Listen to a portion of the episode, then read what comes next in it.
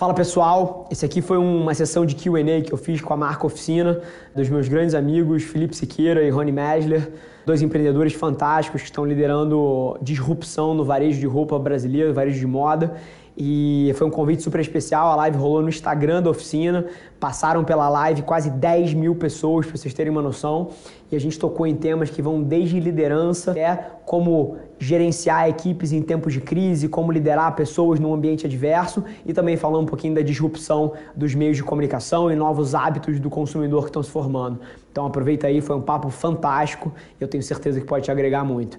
E antes de começar, Lembra disso, tira um print da tela, me marca em Avelar Rafa, posta no seu stories para eu saber que você está ouvindo, eu respondo todo mundo pessoalmente. E agora fica aí com o episódio. Um abraço.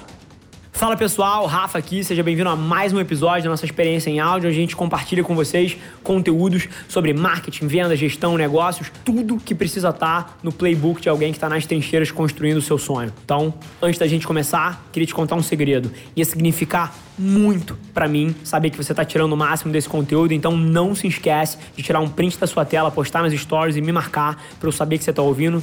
Quem já me mandou alguma mensagem, já me mandou algum direct, sabe que eu respondo pessoalmente todas as mensagens. E agora, sem enrolação, vamos pro episódio de hoje. Fala, meu irmão.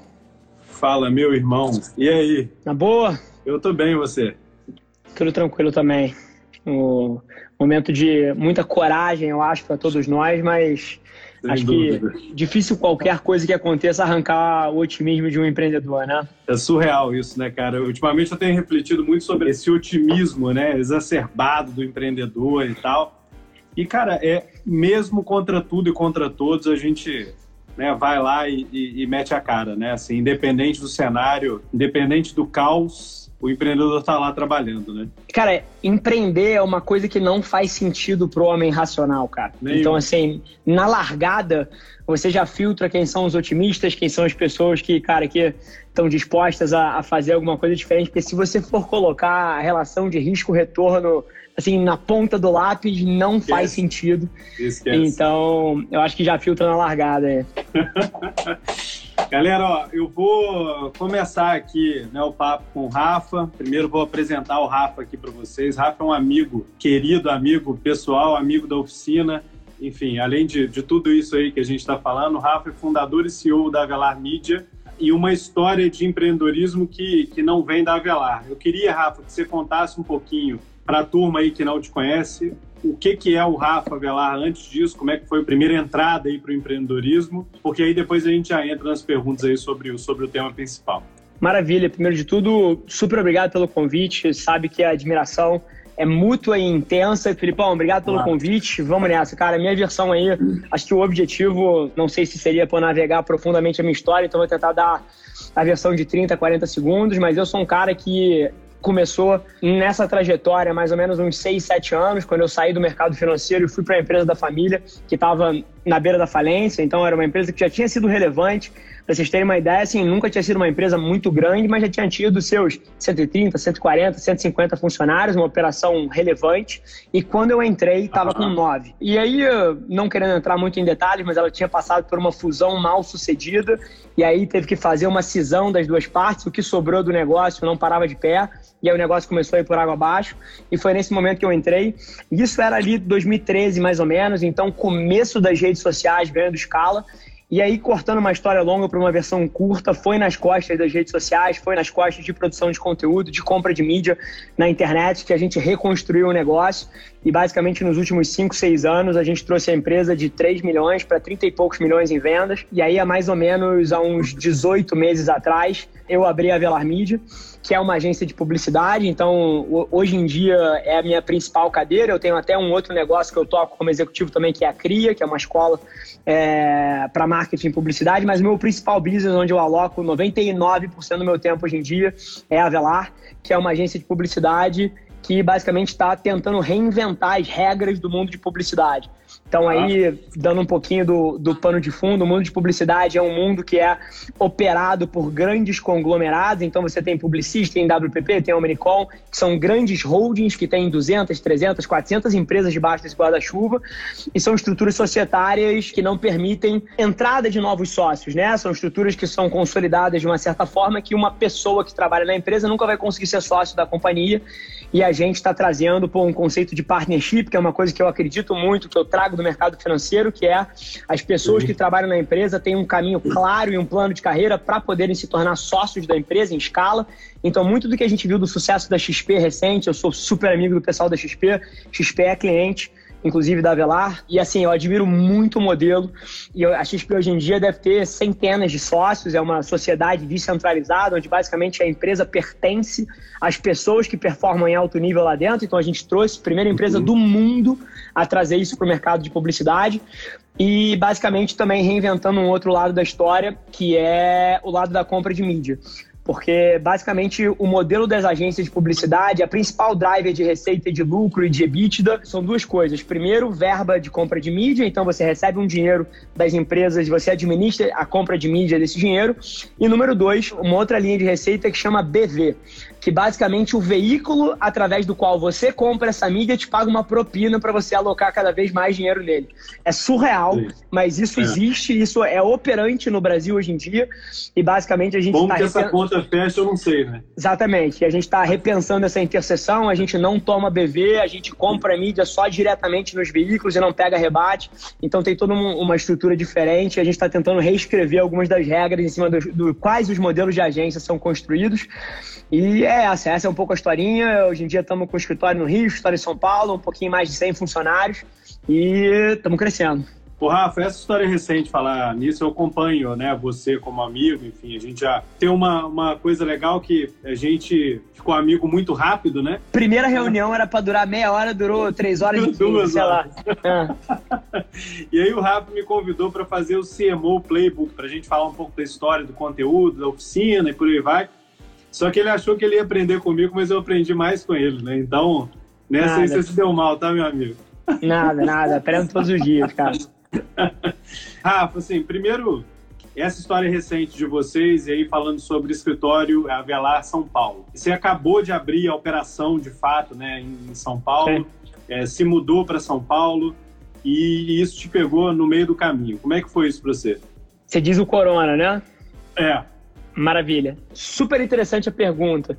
É, eu acredito que o nosso negócio, de alguma forma, responda quase de forma anticíclica ao que está acontecendo. Deixa eu explicar que merda é essa aí, eventualmente usei uma palavra aqui que o pessoal não pega.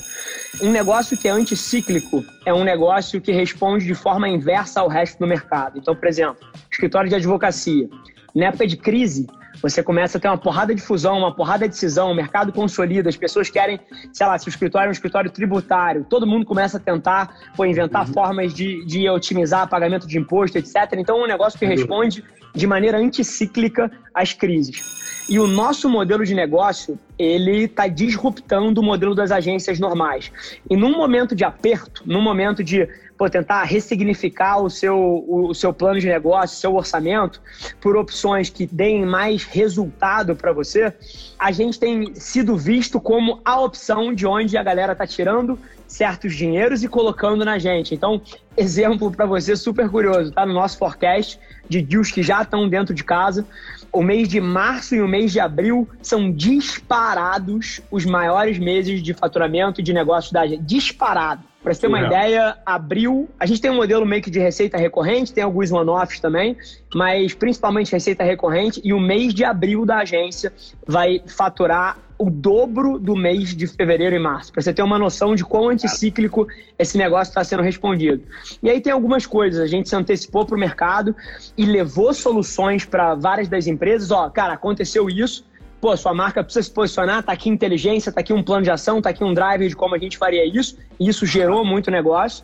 Então tem um pouco do nosso papel de, de responder de forma proativa. O nosso modelo de agência é um modelo proativo que incomoda os clientes com soluções e com ideias, mas ao mesmo tempo tem também um pouco desse shift. A gente está vendo vários novos hábitos de consumo se aparecendo. Pô, se a gente saísse dessa live aqui, e não saiam, tá?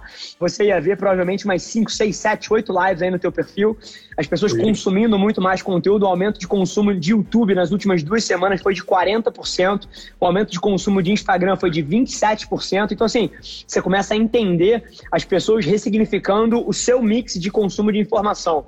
E dentro dessa resposta, eu acho que a gente, ao longo dos últimos anos, fez um trabalho magnífico de se consolidar como uma marca top of mind quando se fala de plataformas, quando se fala de formação de opinião dentro dos veículos digitais. E acho que um pouco da resposta que a gente está vendo vem, vem disso também. Legal. Estamos vendo um movimento é legal, no seu, no seu caso, anticíclico. E como é que foi a informação para o time? Como é que você lidou com. Cara, você já tem bastante gente sobre sua gestão hoje, né? Como é que você lidou com essa turma? O medo de cada um, o receio de cada um, enfim. A gente está indo para um cenário que pouquíssima gente conhece, né? Perfeito, acho que a pergunta é genial e, e, assim, eu tenho visto alguns dos nomes que vocês trouxeram aí, pô, trouxeram Caio Maia, trouxeram pô, uma galera de peso e às vezes talvez o meu playbook aqui seja um pouco mais próximo da realidade do pessoal porque eu não tenho milhares de funcionários, né? Eu tenho uhum. 100.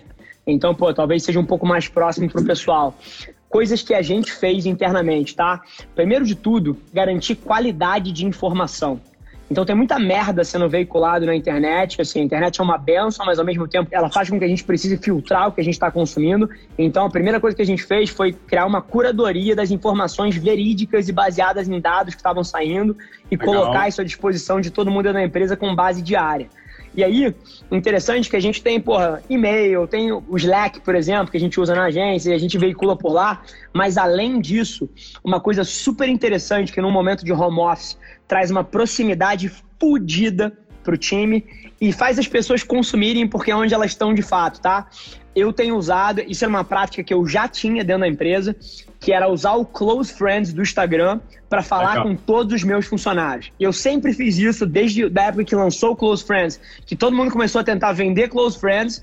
Cara, para mim não existe um ativo maior do que as pessoas que trabalham comigo. Então, o meu Close Friends são todos os funcionários da empresa e eu todo dia eu uso o Close Friends para passar uma mensagem, para estimular a equipe, para difundir informação. Tem várias dinâmicas que se perdem no home office, que você às vezes pega por osmose, né? Tem um filho da puta sentado do seu lado, você vê ele fazendo um call, você vê ele fazendo uma reunião, e você ouve o que ele está falando e você pega contexto naturalmente, né? E quando você está no home office, você não pega esse contexto. Então, você precisa forçar esse contexto para que essa difusão de informação aconteça. Então, eu puxei essa responsabilidade para mim. Então, meu playbook. Cara, estou usando o Close Friends do Instagram para falar com todos os funcionários da minha empresa. Meu playbook. Todos os dias, às 9 horas da manhã, eu tenho uma reunião com todos os líderes da empresa. Então, se você gerencia uma pessoa, pelo menos, dentro da Velar, você tá nesse call, então tem umas 20 pessoas mais ou menos no call, e eu boto todo mundo no call às 9 horas da manhã, de 9 às 9 h 15 e eu uso esse call para passar informação do que, que aconteceu no dia anterior, coisas que estão na minha cabeça, eu abro espaço para as pessoas trazerem também, e ali já se cria um momento de união e de difusão de informação como sistema, né? Porque eu não acredito em, em, cruzar os dedos e torcer para que a galera se fale. Eu acredito em você botar no lugar sistemas que forcem isso a acontecer. E aí, além disso, algumas práticas interessantes, cara. O time tá inteiro no Slack, time tá inteiro conectado o tempo todo. E a gente tem dinâmicas que podem ser até chamadas de microgerenciamento, tá? Mas num momento desse, isso se torna fundamental. O que, que a gente tem? Cara, você entrou no Slack, você tem que dar bom dia. Se você vai levantar a porra da bunda da cadeira, você tem que falar, gente, vou levantar a bunda da cadeira. Se você vai almoçar, gente, tô indo almoçar. Voltou? Fala que voltou. Tá indo embora? Porra, bota uma porra da mensagem no Slack falando assim, gente, tô pensando em sair. Alguém precisa de alguma coisa? Porque essas todas são dinâmicas que acontecem naturalmente no escritório, cara. Quando você levanta da cadeira para ir ao banheiro, seus amigos veem que você levantou da cadeira para ir ao banheiro. Quando você sai para almoçar, as pessoas veem que você saiu para almoçar. Quando você está indo embora, as pessoas veem você indo embora. Se alguém precisa de alguma coisa, alguém te pede. Pô, eu embora, cara, me ajuda aí com não sei, não sei o que, não sei o que. E se você não cria essas mesmas dinâmicas no digital, você tá fudido. Então, assim, pode parecer microgerenciamento, mas não é, tá? É simplesmente uma imitação dos sistemas de colaboração que já existem dentro de um escritório normal. Então a gente só replicou eles para o ambiente digital e tem funcionado, porra, perfeitamente lá na empresa. O micromanagement, nesse momento, é uma das piores coisas né, que, que o empreendedor pode fazer. Agora, tentar replicar, né, de alguma forma, o ambiente que esse cara já vive, cara, o ganho é exponencial, né? Já teve algum resultado sobre isso? Alguma pessoa falando do time, enfim? Cara, é curioso, tá? Na Velar, a adoção foi 100% e nenhum pushback, todo mundo entendeu, principalmente porque pô, é meio difícil. Eu acho que eu sou um cara persuasivo, mas mesmo assim eu acho que a lógica é boa. Então, pô, você dando o contexto inteiro, explicando de onde está vindo, eu acho que as pessoas têm uma capacidade de aderência tá, muito boa. E a Avelar, ela já tinha um modelo que, assim, a gente não liga muito se você está trabalhando do escritório. E a gente já tinha todas as ferramentas de nuvem, de Slack, de interação, de videocall. Tudo isso já era muito core na agência. A única coisa que você precisava Legal. é aprovar que você queria tirar um dia de home office, mas não tem limites de dia de home office, contanto que você tenha alinhado com o seu time, com o seu... E a galera fazia uso disso pra caralho. Então, nesse contexto, foi muito fácil de implementar. Agora, eu tenho outras empresas. A empresa da minha família, por exemplo, que eu faço parte do board ainda, uma vez por mês tem reunião de board, etc a galera achou isso micromanagement. Interessante, né? Tipo assim, a gente não usava Slack, a gente não usava essas ferramentas e não tem essa política de home office. É uma indústria diferente, não funcionava tanto assim. Sim. E na hora que a gente foi para o modelo de home office e implantou as dinâmicas que na Velar pô, foram super bem aceitas, lá teve pushback. Tipo assim, porque também é um ambiente autogerenciado e as pessoas são geridas por contexto e, pô, estão acostumadas com a dinâmica de liberdade, com responsabilidade mas a dinâmica de home office eles não tinham.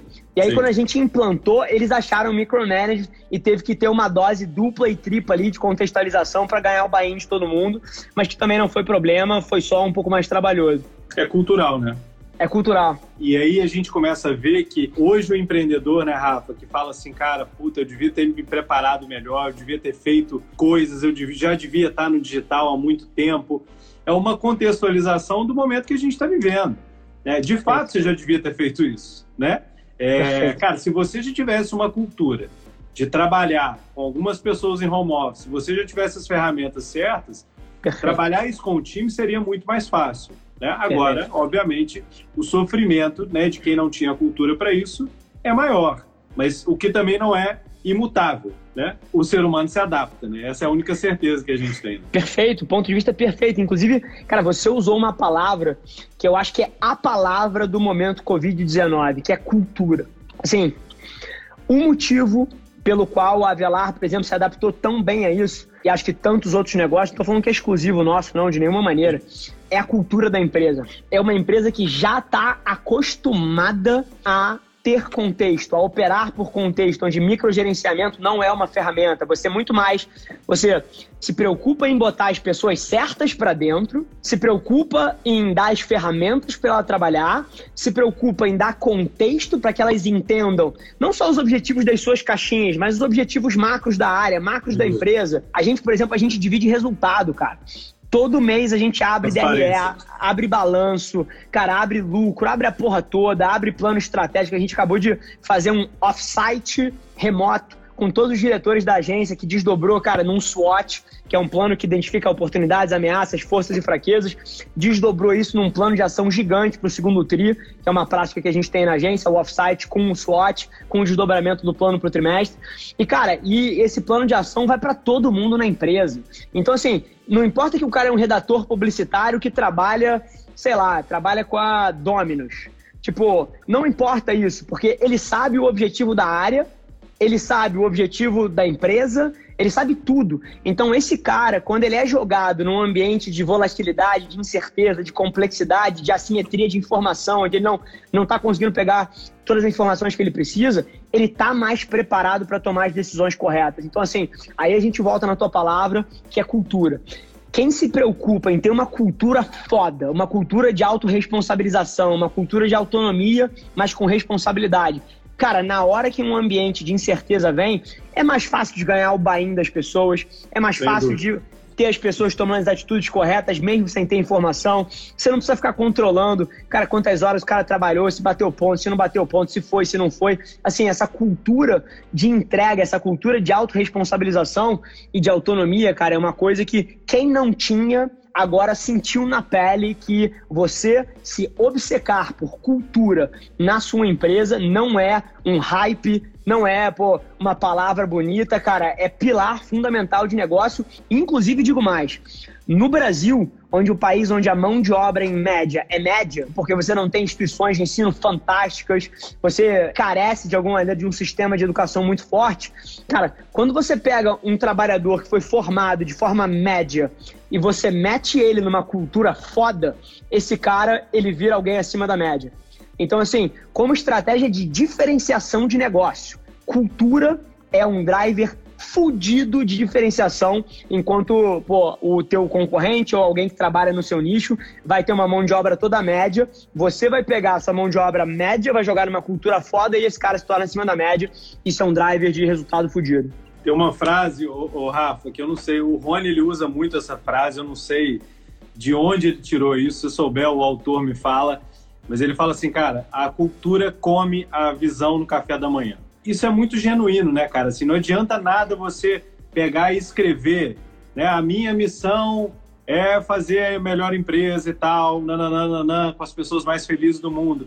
Se isso não for real, isso cai por terra, né? Então, culturalmente, é isso que a gente está falando, né? E aí um outro ponto é. que você tocou, muito importante, sobre, sobre essa coisa da transparência, né, cara? Assim, é do, é do Peter Drucker a frase, lembrei.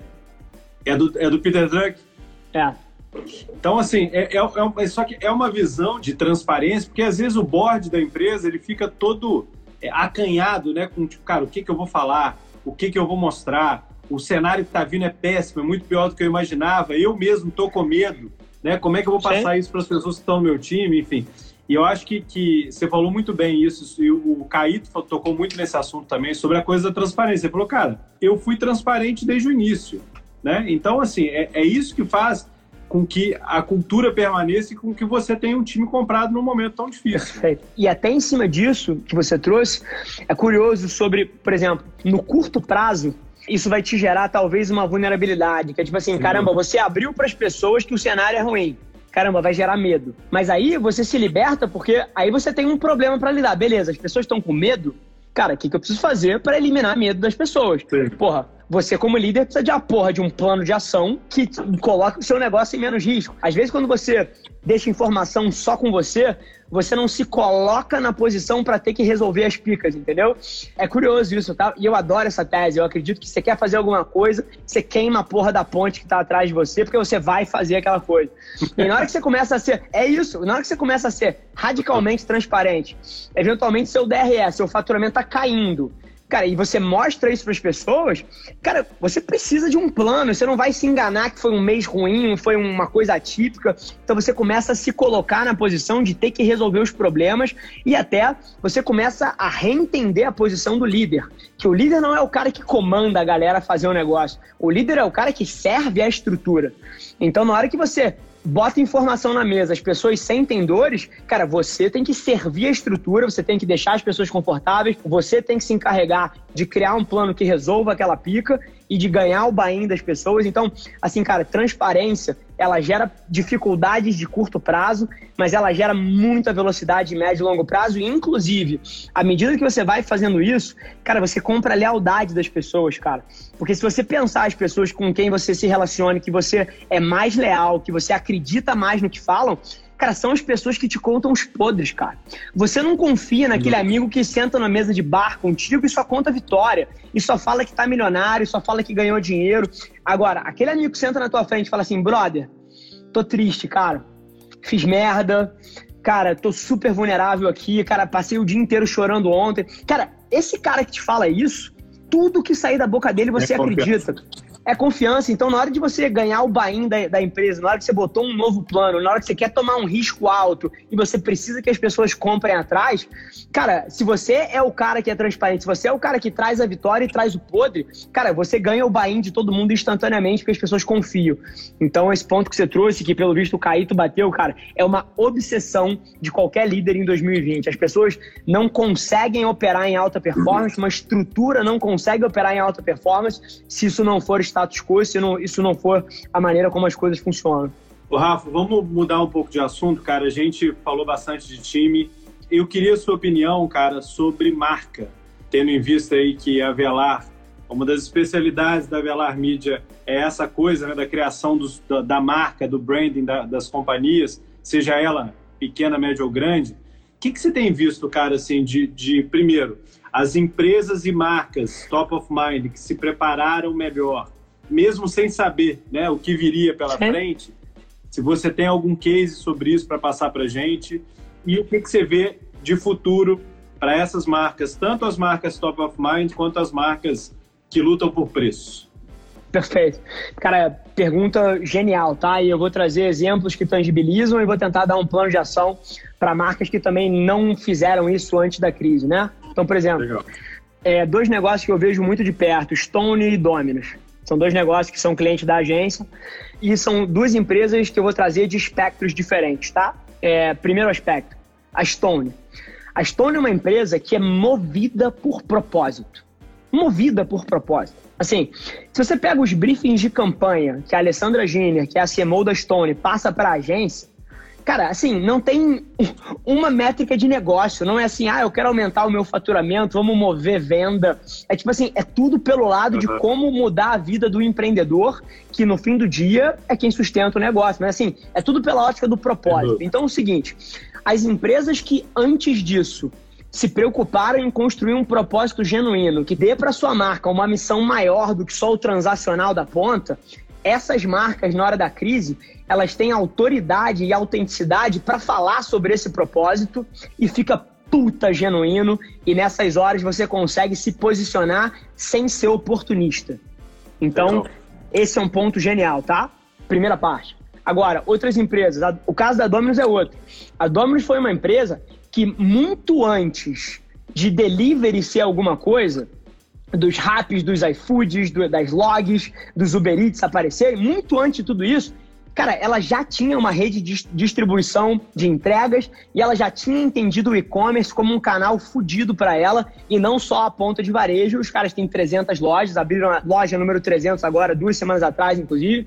Parabéns para eles. Mas assim, antes disso tudo ser fundamental, como é hoje em dia, eles Sim. já tinham se preocupado com e-commerce, com delivery. E aí, cara, na hora que bate corona, foi mal. Eu já tinha pedido 477 mil vezes Dominos via e-commerce e via delivery na minha casa. Então a minha. Você já a, sabe o, meu, o caminho, né? O meu hábito tá criado, cara. Então eu não tô pedindo a pizza do Zé da Esquina que começou a criar conteúdo agora. A Domino's já formou o meu hábito de e-commerce.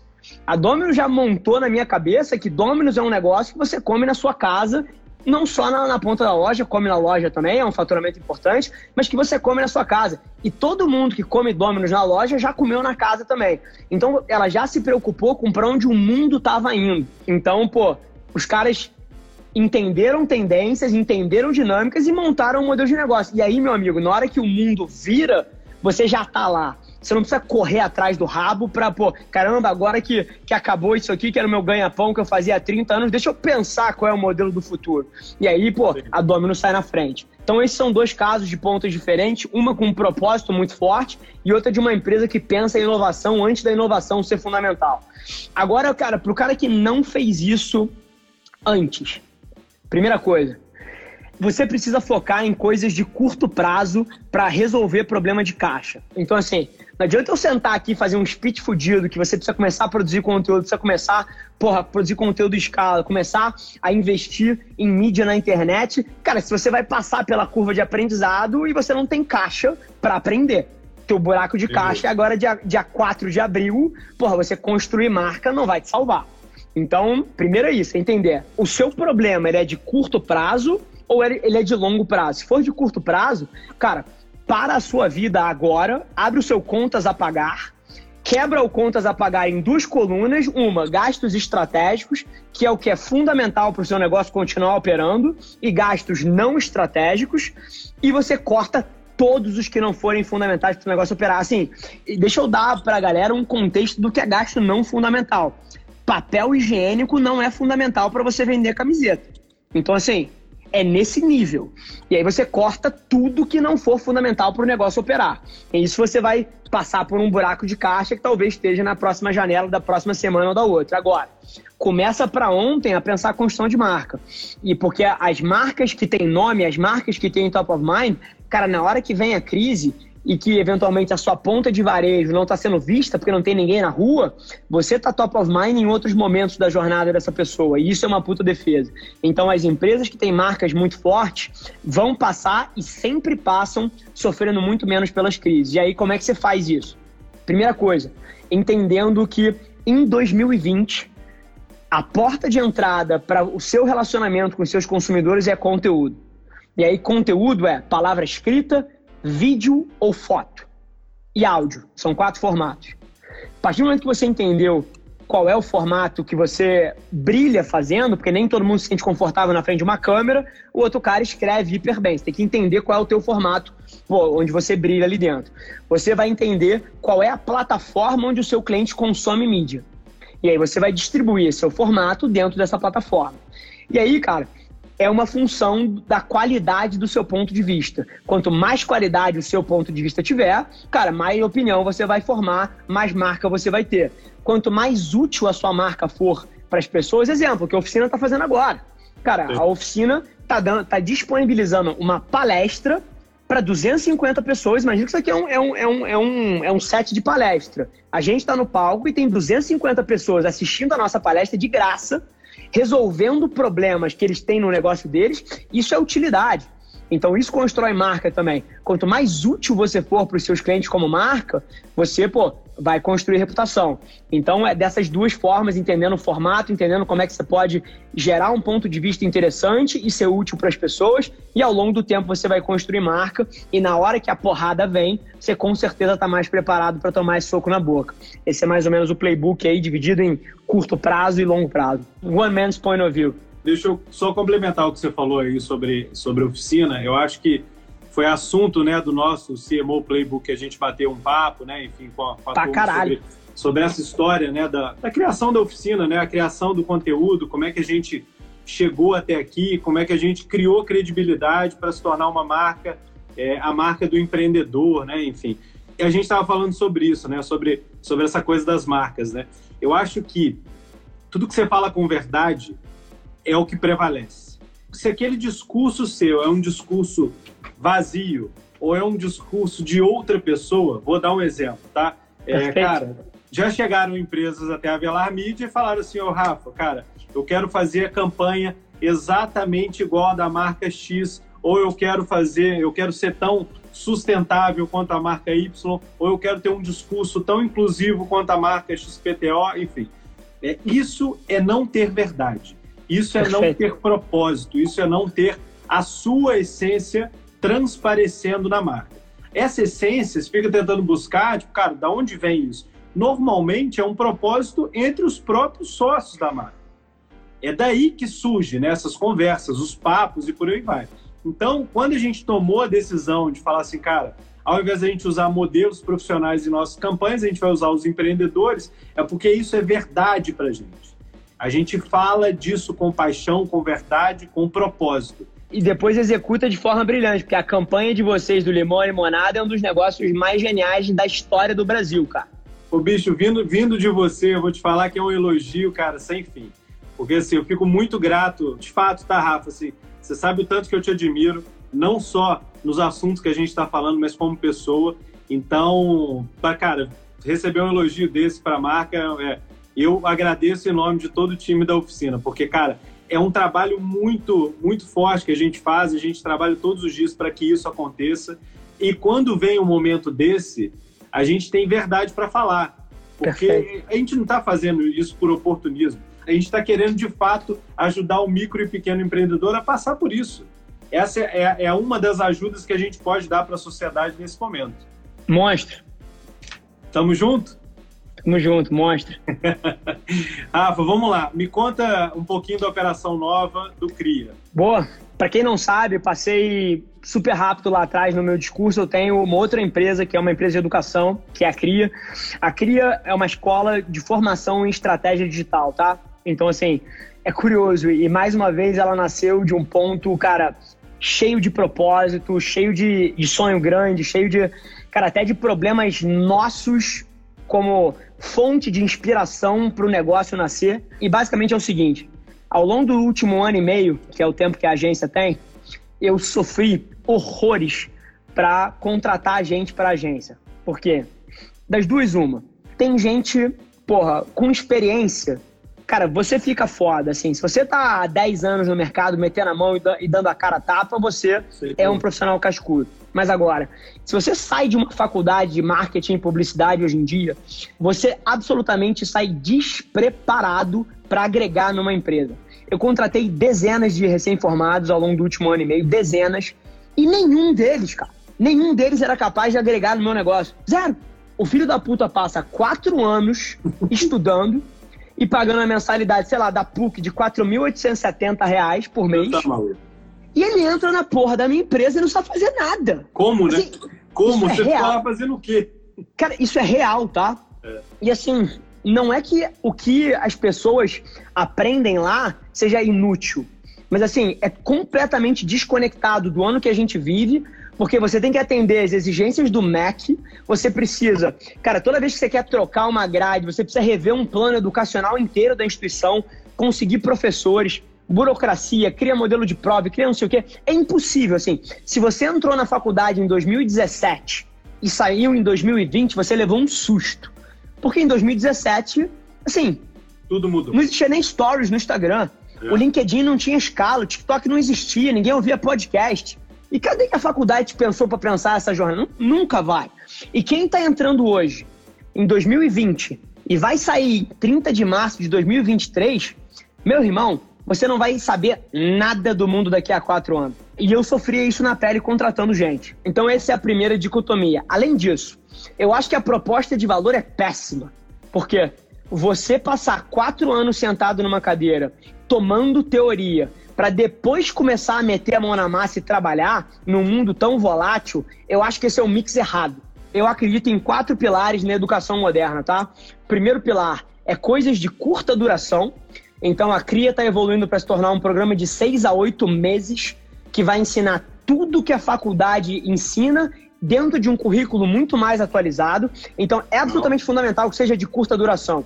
O mundo muda muito rápido para você sentar na cadeira durante quatro anos. Então, curta duração é o primeiro pilar.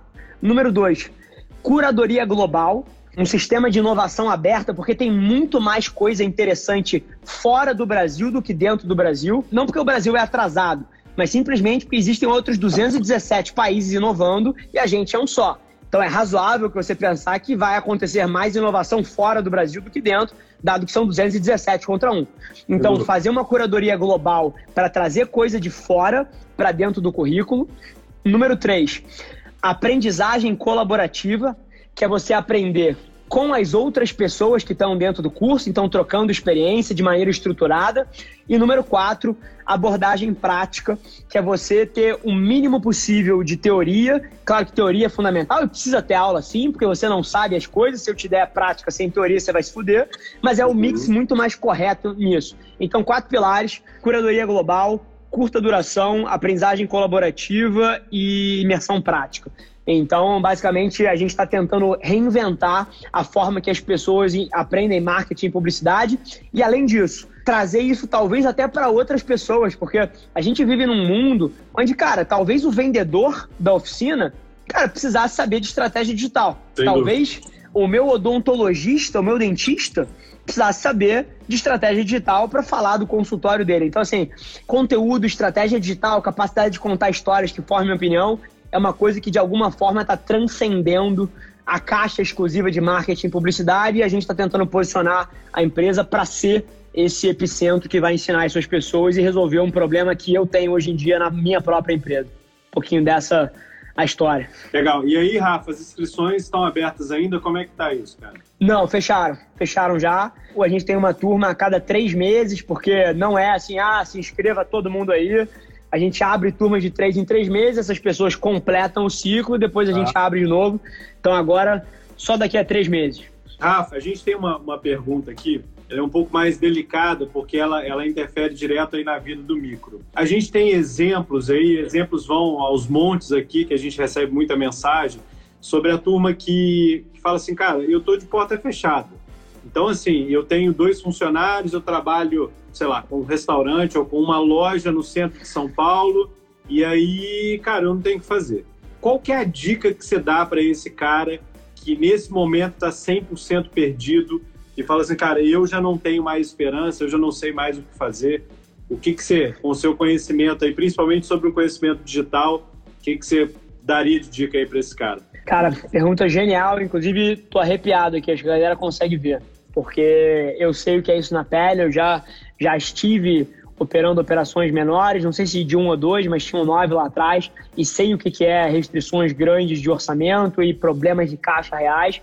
Então, assim, a minha resposta passa por duas óticas, tá?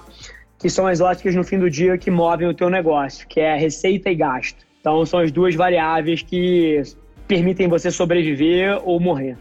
Mas antes de falar dos específicos disso, eu queria dar um discurso otimista, que é o seguinte, cara. Se você erguer um negócio em algum momento da sua vida, você tem capacidade de reerguer ele. E se ele pô, for pro buraco por algum motivo, cara, tem coisas que estão de fato fora do seu controle.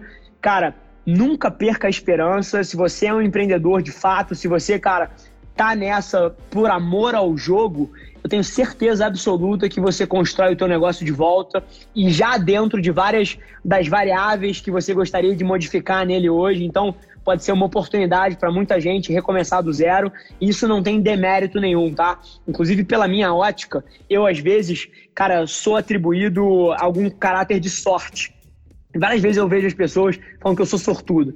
Sortudo que trabalha 16 horas por dia, 7 dias por semana, é o primeiro que eu conheço. mas, mas, assim, as pessoas atribuem uma dose de sorte, falam, ah, pô, ganhou o negócio da família de mão beijada, pô, entrou no mercado digital na hora certa, que a curva é. tava vertendo. E assim, cara, eu sou louco por uma tese, cara, de eu perder essa porra toda, da merda inteira falir, só pra eu construir de novo e provar que filha da puta todo tava errado. Tá todo mundo é, errado.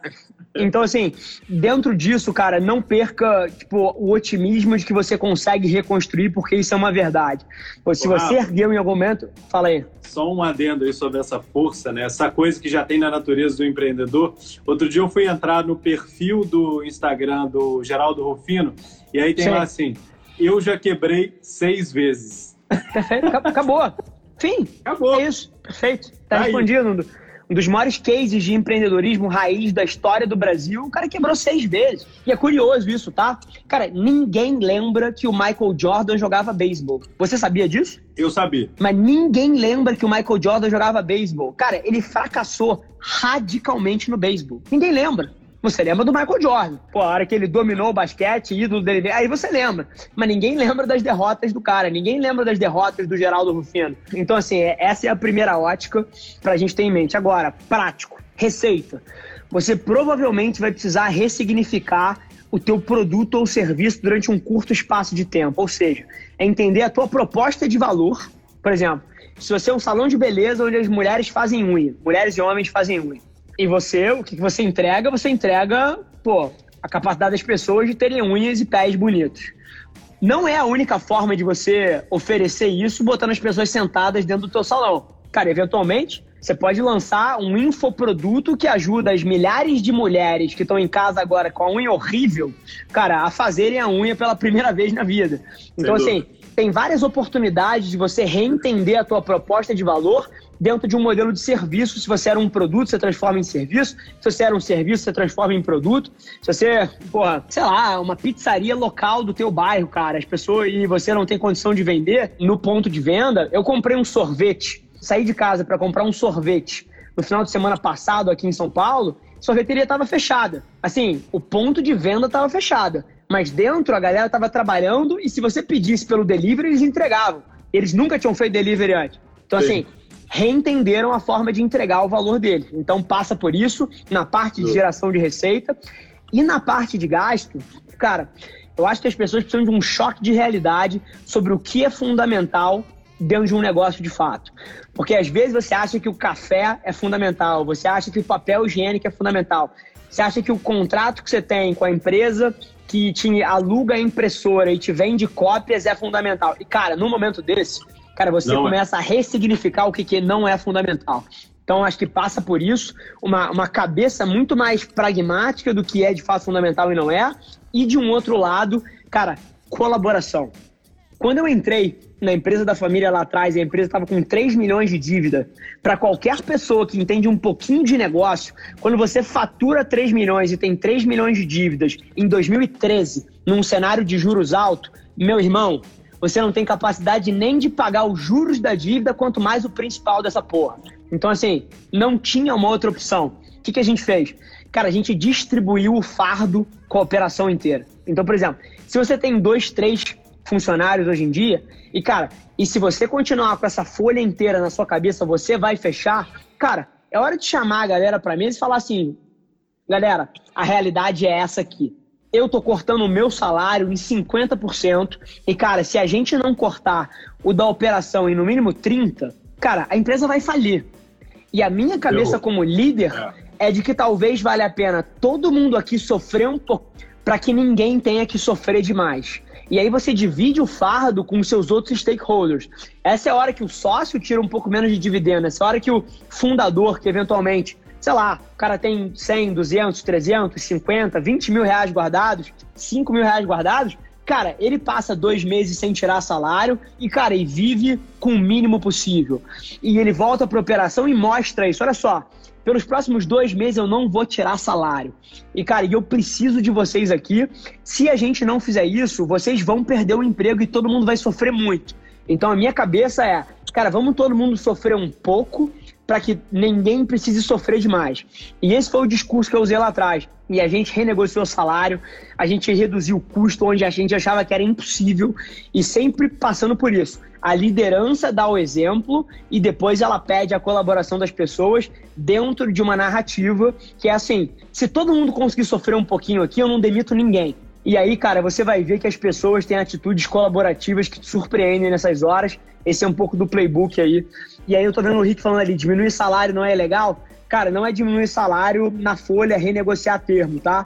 É você, cara, acordar, às vezes, na palavra, que você esse mês vai pagar um pouquinho menos, no outro mês vai pagar um pouquinho menos, e, cara, e na frente você devolve isso. Tem várias, várias óticas, e aí eu tô vendo ali meus funcionários podem me processar, etc. Cara, podem. Assim, qual é a alternativa que você tem? Se você não fizer isso, eventualmente o teu negócio vai falir e aí não faz diferença. E é nessas horas que você começa a ver o quão importante era você ter pessoas alinhadas antes. E dizer assim, se você tem alguém na sua empresa que você acha que esse cara tem grandes riscos de te processar, se você pedir colaboração dele, foi mal, brother. Você tinha que ter demitido esse cara três meses atrás, não agora. Você tá é, com a pessoa errada. Então, assim, Exatamente. você tá com a pessoa errada. Então, essas são algumas das ferramentas que eu olharia nesse momento. E, e, cara, é um mix de gestão, é um mix de cultura, é um mix de alinhamento. Então, um pouquinho da minha cabeça tá passando por aí. Irmão, cara, muito obrigado. Pô, do fundo do coração. Assim, sem palavras para te agradecer. Você sabe o tanto que eu te admiro, o tanto que eu admiro o trabalho da sua empresa, o trabalho do seu time o tanto que eu aprendo contigo. Então, o Rafa, além de um amigo, é meu mentor pessoal. Tenho a sorte de ter esse cara aí do meu lado. E, cara, a gente está aqui sempre de portas abertas. E obrigado em nome de todos os micro e pequenos empreendedores aí que puderam aprender um pouquinho aí com seus conhecimentos e aplicar isso nas suas realidades. Né? Agora todo mundo voltando aí para suas realidades, escrevendo e executando, porque também só de conteúdo ninguém vive, né? Tem que pegar o conteúdo Pode. e colocar na prática agora. Perfeito, cara. Obrigado a você pelo espaço, parabéns pela puta empresa que você tem, cheia de propósito, cara, Obrigado. com um produto fudido que eu sou cliente e faço propaganda mesmo e nunca ganhei um centavo para falar, mas falo porque gosto. Verdade. Então, porra, parabéns pela empresa, parabéns pelo propósito. Você sabe que é muito, te admiro pra caralho como pessoa, como amigo. E é isso. Obrigado pela, pela oportunidade de falar pra Precisando galera de vocês. Tá? É verdade. A gente tá precisando é encontrar isso sim. É verdade. Vamos, vamos bater Deixa essa data aí. Agora, né? Tamo junto, irmão. Tamo junto. Valeu, gente.